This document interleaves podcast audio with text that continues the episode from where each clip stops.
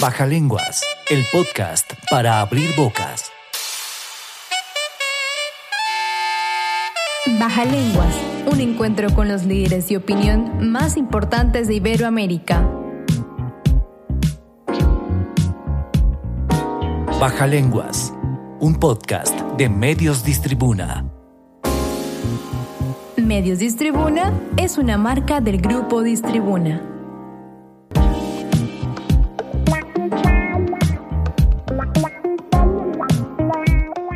Bienvenidos a Baja Lenguas, el podcast para abrir bocas. Soy Carlos Torres y tengo el gusto de acompañarlos en este espacio del Grupo Distribuna para hablar de temas de interés en el ámbito médico. Hoy nos acompaña la doctora Patricia Caro Uribe, médica y cirujana de la Fundación Universitaria de las Ciencias de la Salud, especialista en toxicología clínica y directora médica de prevención y manejo de urgencias. Bienvenida, doctora Caro. Muchas gracias a ustedes por la invitación. Bueno, en el programa de hoy hablaremos del manejo inicial del paciente intoxicado en urgencias. Entremos en materia, doctora Caro. ¿Cuáles son las sustancias más comunes que generan intoxicaciones en Colombia? Bueno, mira que es muy particular porque anteriormente eh, la primera causa de intoxicación en Colombia eran los plaguicidas más o menos hacia el 2015, gracias a la autoformulación, a la sobredosis por medicamentos que generan adicción como la morfina y otros opioides, pues pasó a ser la primera causa de intoxicación en Colombia. Sin embargo, en los últimos años y gracias a las nuevas sustancias psicoactivas y gracias a muchas de las situaciones que ocurren hoy en día en el país, la primera causa de intoxicación en Colombia son las sustancias psicoactivas, cocaína, marihuana, alcohol y otras sustancias de tipo hidrocarburos, es decir, que se inhalan. La segunda causa vienen siendo los medicamentos y la tercera son los plaguicidas. Ocurrió algo muy particular ahorita en la pandemia y es que si bien los solventes hidrocarburos, es decir, todo lo que vienen o son derivados de los detergentes, de los desinfectantes, no son la primera causa, sí ocurrió un aumento significativo de intoxicaciones por estas sustancias. Doctora Caro, ¿cuándo hay que sospechar de una intoxicación? Bueno, esa pregunta es un gran desafío porque, pues bueno, pienso que lo primero que uno debe tener ante la sospecha de una intoxicación o cuando uno debe sospecharlo es la escena, es decir, dónde fue encontrada la persona, si hay indicios de que de pronto hay droga, eh, los olores, aunque si bien algunas sustancias generan olores y tal vez lo permiten sospechar a uno de alguna intoxicación, pues digamos que podría ser otra opción la parte de encontrar las tabletas las cajas de los medicamentos desocupadas y también algo que uno enseña mucho es, bueno, todo paciente toda víctima que tiene un colapso súbito, tiene alteración del estado de conciencia, dentro de los diagnósticos, independientemente si hay algún olor característico, algún hallazgo característico, debe estar las intoxicaciones. Entonces, digamos que esta respuesta es un desafío porque uno en cualquier momento y dentro de todos los diagnósticos diferenciales siempre deben estar las intoxicaciones porque el paciente paciente intoxicado es muy cambiante y muy cronológico y no es una receta de cocina. Es decir, cada paciente puede responder de manera diferente a los tóxicos. Doctora, ¿hay intoxicaciones que no presentan una causa aparente? ¿Cuál debe ser su manejo? Bueno, pues mira que existen diferentes tóxicos y medicamentos en sobredosis que, por ejemplo, en fases iniciales tienen o se encuentran los pacientes asintomáticos. Por ejemplo, en la intoxicación por acetaminofén, las primeras 24 horas el paciente no tiene absolutamente nada de síntomas o de pronto sintomatología gastrointestinal como náuseas, vómito, pero algo muy inespecífico. De igual manera ocurre en la intoxicación por hierro, por sulfonilurias, también por salicilatos o aspirina. También puede ocurrir en los medicamentos que tienen un una modificación en su liberación, es decir, liberación retardada. Entonces, digamos que existen muchos medicamentos que en sobredosis pueden tener en estadios iniciales fases asintomáticas y que a medida que transcurre el tiempo con alteraciones en diferentes órganos, pues ya se empiezan a manifestar diferentes sintomatología, diferentes sintomatología clínica. De igual manera, también algunos gases, como por ejemplo el monóxido, que no huele, también es un tóxico bien significativo y bien importante, pues porque genera arritmias cardíacas, convulsiones, pero muchas veces no se percibe el olor y no se percibe pues que pueda estar en el ambiente, ¿no? Entonces, sí, hay muchos tóxicos que generan todas estas sintomatologías o estas fases y lo otro es que, como les venía diciendo anteriormente, pues no todos respondemos de igual manera a la exposición a las sustancias químicas. Doctora Caro, ¿cuál es el procedimiento a seguir cuando se conoce el tóxico causante de la intoxicación? Bueno, pues lo primero que uno debería hacer es, si ya conocemos la sustancia, deberíamos identificar el mecanismo de toxicidad. Muchos de los tóxicos, uno tal vez podría encasillarlos o clasificarlos en los síndromes tóxicos, ¿cierto? También hay otros tóxicos como por ejemplo el cianuro, el monóxido, que tienen hallazgos clínicos característicos, ¿sí? Pero cuando uno ya conoce la sustancia es mucho más fácil poder clasificar su sintomatología en algún síndrome tóxico. También es mucho más fácil justificar la solicitud de exámenes y también es mucho más fácil determinar o considerar si el paciente se beneficia de alguna antídoto, porque recordemos que muchos tóxicos tienen antídoto en ciertas circunstancias. Entonces, por ejemplo, si uno tiene un paciente que está intoxicado eh, o tiene una sobredosis por morfina, pues uno ya tiene el nexo de causalidad, uno identifica si el paciente tiene un riesgo, por ejemplo, entrar en falla ventilatoria o compromiso neurológico y uno podría considerar administrarle naloxona, que es el antídoto. Entonces, digamos que eso es un plus o un beneficio en el sentido de que cuando uno conoce la sustancia, pues de pronto la orientación es mucho más rápida y el pensamiento crítico también es mucho más ágil.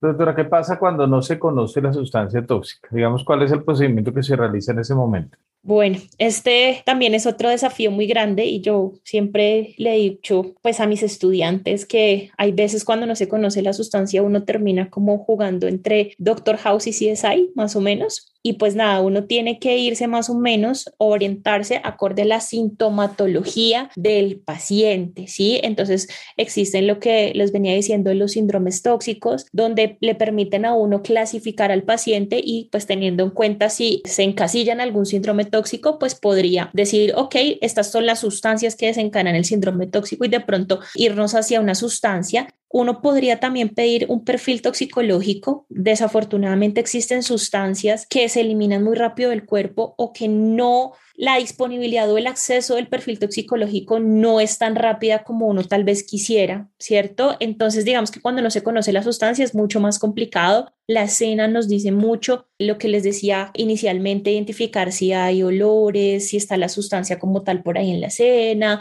y la sintomatología del paciente tal vez no nos permiten encasillarlo en alguna sospecha diagnóstica de origen toxicológico. Doctora, ¿en qué consiste el enfoque semiológico? Bueno, el enfoque semiológico del paciente intoxicado consiste en identificar hallazgos clínicos, tanto signos como síntomas, que nos permitan enfocar, clasificar al paciente en este contexto, de pronto en un síndrome tóxico, ¿sí? O toxíndrome, como lo quieran llamar. Entonces, digamos que el enfoque semiológico y clínico en toxicología es indispensable, porque cuando lo que yo les decía, uno no tiene un acceso muy rápido al perfil toxicológico o para clínicos que nos digan está el tóxico, pues realmente la clínica es lo que nosotros tenemos y la escena para poder clasificar a un paciente o poder determinar si hay un nexo de causalidad toxicológico.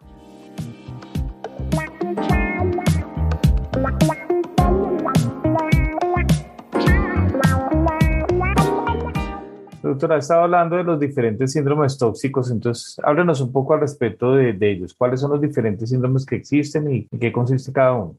Claro que sí, mira, los síndromes tóxicos son varios. Existen síndromes tóxicos que son depresores del sistema nervioso central, es decir, que las sustancias que generan deterioro neurológico o falla ventilatoria podrían entrar en estos síndromes tóxicos. También tenemos síndromes tóxicos excitadores del sistema nervioso central y tenemos otro grupo de síndromes tóxicos que a mí me gusta llamarlos los mixtos. Sí, básicamente porque son pacientes que hay veces están en depresión del sistema nervioso central, pero también pueden estar agitados. Entonces, digamos que dentro de los depresores del sistema nervioso central podemos encontrar el toxíndrome hipnótico sedante y el toxíndrome opioide. Dentro de los hipnóticos sedantes, bueno, ahí tenemos diferentes causas. Está el alcohol, están las benzodiazepinas, los barbitúricos, eh, los anestésicos, tanto inhalados como por ejemplo el propofol, el etomidato, que también son anestésicos generales. También encontramos los hidrocarburos, por ejemplo, el boxer o el pegante, que se utiliza como sustancia recreativa también es una sustancia hipnótico sedante.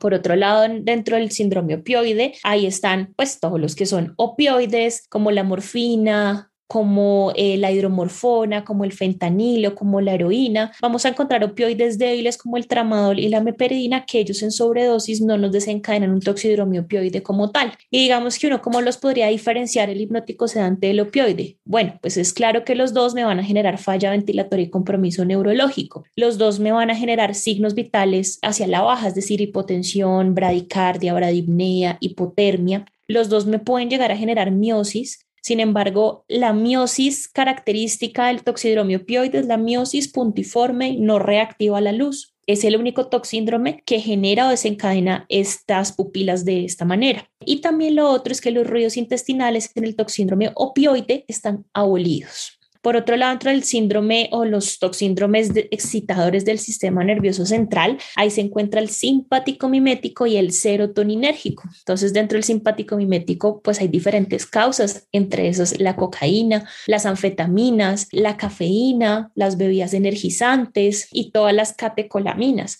Dentro del serotoninérgico también tenemos la cocaína, también tenemos las anfetaminas, tenemos los opioides que les dije anteriormente que no eran como tal o no desencadenaban como tal un toxidromio opioide que era tramadol y meperina, ellos desencadenarían un serotoninérgico, también está el linesolid, está la ayahuasca o yagé, están el sumatriptán, que es un medicamento antimigrañoso. Bueno, y hay otras causas también que nos podrían desencadenarlo, como los antidepresivos inhibidores selectivos de la recaptación de serotonina, sertralina, floxetina. Y bueno, pues básicamente los dos que son excitadores del sistema nervioso central, pues vamos a tener un paciente agitado. En el serotoninérgico va a ser un paciente un poco más eh, va a estar alucinando, mientras que el simpático mimético va a estar mucho más agresivo. Los dos van a tener signos vitales hacia la alta, taquicardia, hipertensión, y ahí está pues uno de sus principales riesgos de los dos toxíndromes que vienen siendo toda la parte cardiovascular, inestabilidad cardiovascular, convulsiones, agitación, rhabdomiólisis. Y tenemos los mixtos, que son los que van ligados a acetilcolina. Ahí tenemos dos, que está el colinérgico. Recordemos que el colinérgico tiene un apellido, entonces uno puede tener un toxídrome colinérgico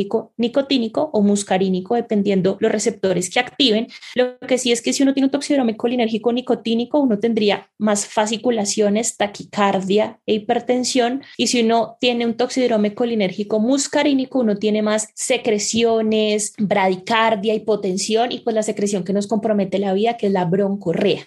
¿Quiénes me pueden desencadenar un toxidrome colinérgico, tanto nicotínico como muscarínico? Bueno, la principal causa son los plaguicidas inhibidores de la colinesterasa, organofosforados y carbamatos. Ahí también entran las armas químicas de tipo colinérgicas o nerviosas. También entra la manita muscaria, que es un hongo, como yo les digo, el hongo de Mario Bros. Y también entran el agente Novichok, que ha sido noticia en los últimos años por unas intoxicaciones en Rusia. Y dentro de los anticolinérgicos encontramos que es todo lo contrario del muscarínico. Entonces es un paciente seco, deshidratado, está rojo, está taquicárdico, puede estar agitado, como puede que no. Y ahí encontramos todos los medicamentos que se utilizan en los viejitos. Entonces están los antidemenciales, los antiparkinsonianos. Por otro lado, también encontramos los antiespasmódicos como el butilbromuro de diosina, la escopolamina, la ranitidina, antihistamínicos, antipsicóticos. Bueno, digamos que existen muchas causas, pero para englobar pues los diferentes síndromes y hablarles un poco de esos, pues ese es el resumen. Entonces no se les olvide depresores, excitadores, por ejemplo, en el serotoninérgico, eh, un paciente que tiene movimientos anormales como nistagmus, clonus, bruxismo, eso entraría más, por ejemplo, en un serotoninérgico porque es mucho de movimientos anormales, pero en el mixto, donde puede ser un paciente agitado o sedado, pues ahí vigilar muy bien si el paciente pues los signos vitales, la ausencia de ruidos intestinales que también puede ocurrir en el anticolinérgico. Entonces, fíjense que hay dos toxíndromes que generan abolición de síndromes de ruidos intestinales como el opioide y el anticolinérgico. Entonces, bueno, pues hay muchas causas y qué riesgos tenemos en los mixtos, convulsiones, arritmias cardíacas y bueno, también todo lo que está relacionado con cada tóxico en particular. Pero ese vendría siendo pues principalmente el resumen. Más adelante, digamos que si uno quisiera estudiar un poco más materiales peligrosos, como hidrocarburos, como cianuro, como monóxido. Bueno, también otras literaturas nos sugieren síndromes tóxicos relacionados con materiales peligrosos, pues que está ya más ligado a lo que puedan generar dentro de su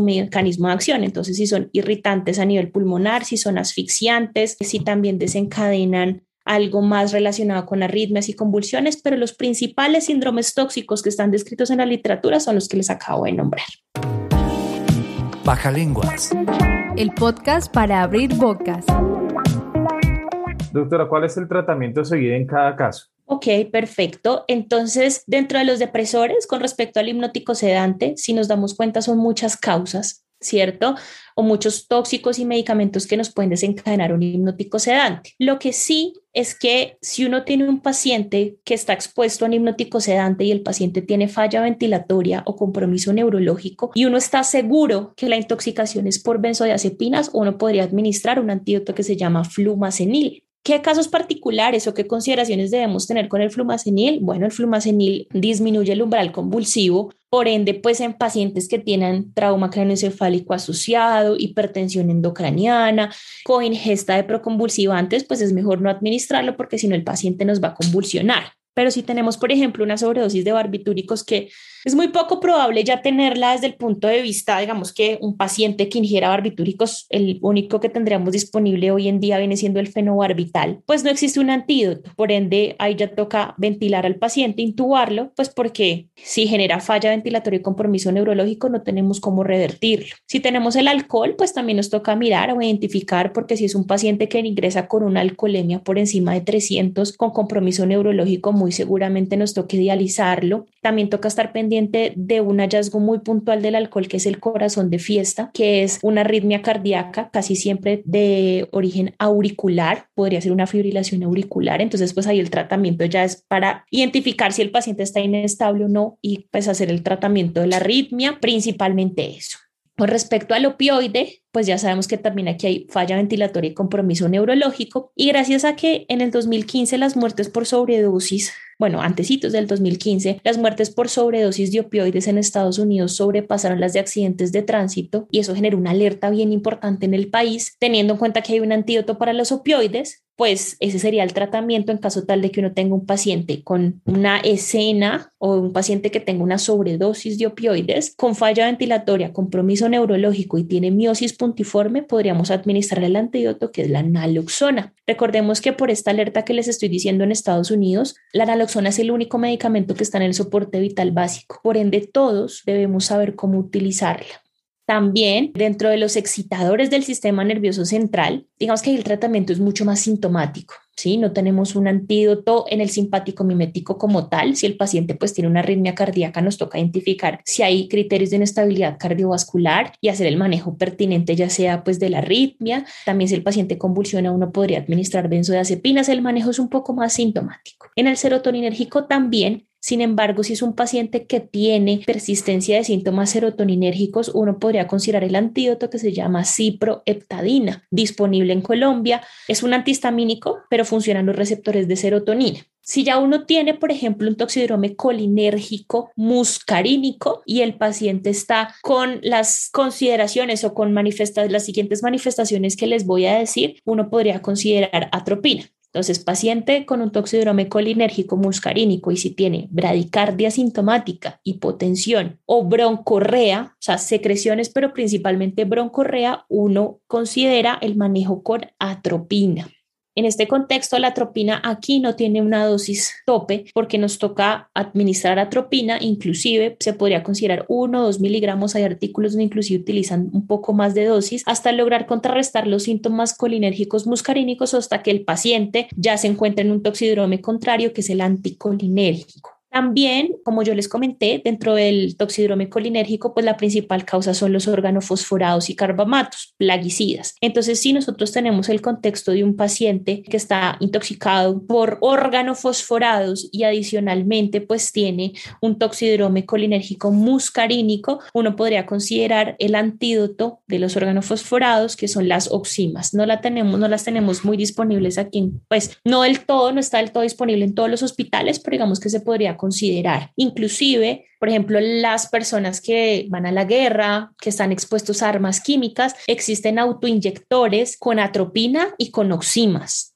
porque ya recuerden que yo les dije que una de las causas son las armas químicas de tipo colinérgicas o nerviosas. Ya también el resto vendría siendo un manejo sintomático. Si tenemos por otro lado un paciente con un colinérgico nicotínico, donde el paciente va a fascicular, va a tener taquicardia, va a tener hipertensión, pues ahí lo que son las oximas, digamos que tendrían de pronto más un criterio clínico más asociado a que de pronto existe una intoxicación por organofosforados, pero si el paciente está convulsionando o está con fasciculaciones, pues el tratamiento vendrían siendo benzodiazepinas. Y si tenemos un anticolinérgico, bueno, pues ahí realmente también el tratamiento es sintomático. Existe un antídoto que se llama fisostigmina, no lo tenemos disponible en Colombia y básicamente solamente se utilizaría cuando existe neurotoxicidad, con cardiotoxicidad, es decir, con arritmias cardíacas secundaria a cualquier anticolinérgico no estaría indicado. No lo tenemos disponible en Colombia Muchas veces me preguntan si la neostigmina, que está disponible aquí en Colombia, funcionaría como antídoto de los anticolinérgicos y la respuesta vendría siendo no en el sentido de que la razón del por qué uno utiliza la fisiostigmina es para contrarrestar la sintomatología neurológica y la neostigmina no ingresa o no atraviesa barrera hematoencefálica. Entonces, digamos que básicamente ese es el tratamiento en general y pues si se dan cuenta en algunos hay antídotos y en los otros pues también es mucho más sintomático y el mensaje va a que logremos identificar los riesgos de cada toxidrome y manejar los riesgos, los que nos pueden llevar a o los que pueden ser potencialmente mortales. Entonces ya sabemos que en los depresores falla ventilatoria y compromiso neurológico,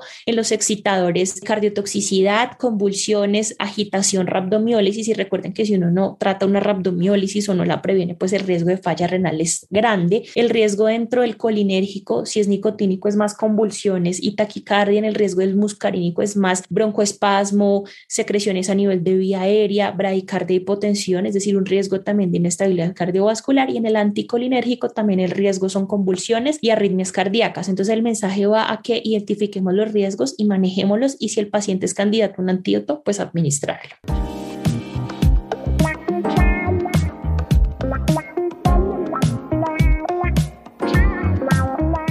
Doctora Cara, hemos llegado al final de nuestro programa. Muchas gracias por su tiempo y esperamos tenerla muy pronto para que hablemos de muchos otros temas de su especialidad.